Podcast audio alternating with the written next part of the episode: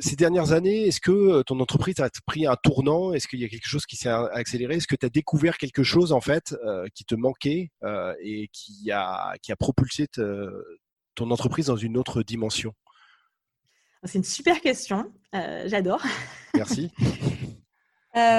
oui, clairement. et je pense que c'est quelque chose qui arrive à pas mal d'entreprises au bout d'un certain nombre d'années. Nous, on l'a, euh, on lui a même donné un nom à ce qui nous est arrivé. Euh, c'est Laurie qui l'a trouvé. On a, on a été atteint du syndrome du t-shirt trop petit. Donc, on l'a appelé comme ça parce que tu arrives à un moment où, ben, en fait, tu as, commencé à mettre ce t-shirt au début, mais tu commences à être un peu à l'étroit parce que euh, tu as envie de grandir, tu, tu, tu, sais que tu voudrais aller vers autre chose, mais quand même, tu es un peu bloqué là-dedans. Et ce qu'il faut, ben, c'est arriver à changer de t-shirt, mais c'est c'est pas simple, c'est quelque, chose qui est relativement difficile. Donc pourquoi on a, on a, on a connu ça?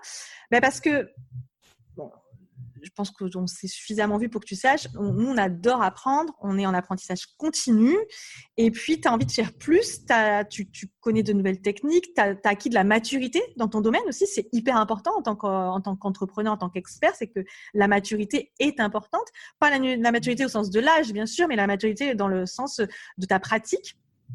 Euh, et, ce qui s'est passé, du coup, c'est que ben, on s'est senti un peu bloqué. On ne savait pas comment, euh, comment euh, afficher nos nouvelles couleurs et notre nouvelle identité et ce qu'on voulait faire encore plus. Et cette partie, surtout sur laquelle on voulait intervenir, c'était la partie stratégie sur laquelle on intervenait. on, le faisait déjà, mais finalement, pas de manière officielle. On le faisait dans le cadre des missions opérationnelles qu'on faisait qu'on exécutait pour nos clients. Du moins, on ne le faisait pas assez, en tout cas. Et donc, euh, il y a eu ce moment où on s'est dit euh, toutes les deux, ben, euh, il faut qu'on trouve une solution. Parce qu'aujourd'hui, il y a trop de frustration par rapport à ça. On n'est pas au potentiel où on veut être. Et quand je te parle de potentiel, c'est pas c'est pas nécessairement lié à un chiffre d'affaires. Bien sûr, après, ça te permet d'accéder à des nouvelles étapes, mais je parle même en tant que potentiel personnel. Oui, oui. Donc, ça a été un moment très inconfortable pas du tout agréable que vivent beaucoup de nos clients finalement, parce qu'aujourd'hui les clients euh, qu'on a sont dans ces étapes-là, et c'est certainement euh, pas du tout un hasard. Et donc ce qu'on a fait, c'est que ben, on, a on a remis tout à plat.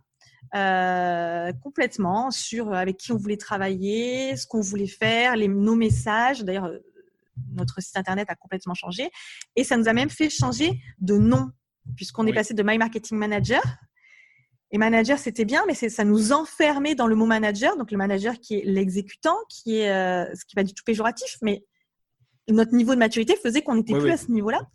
Et on l'a transformé My Marketing Experience parce que le vrai message, et aujourd'hui sur lequel on travaille, c'est vraiment de faire vivre une expérience unique à nos clients, mais surtout que nos clients puissent faire vivre une expérience unique à leurs propres clients pour les attirer et les fidéliser. Et en fait, ce mot résumait vraiment beaucoup mieux ce qu'on voulait, euh, ce qu'on voulait offrir, ce qu'on a à offrir.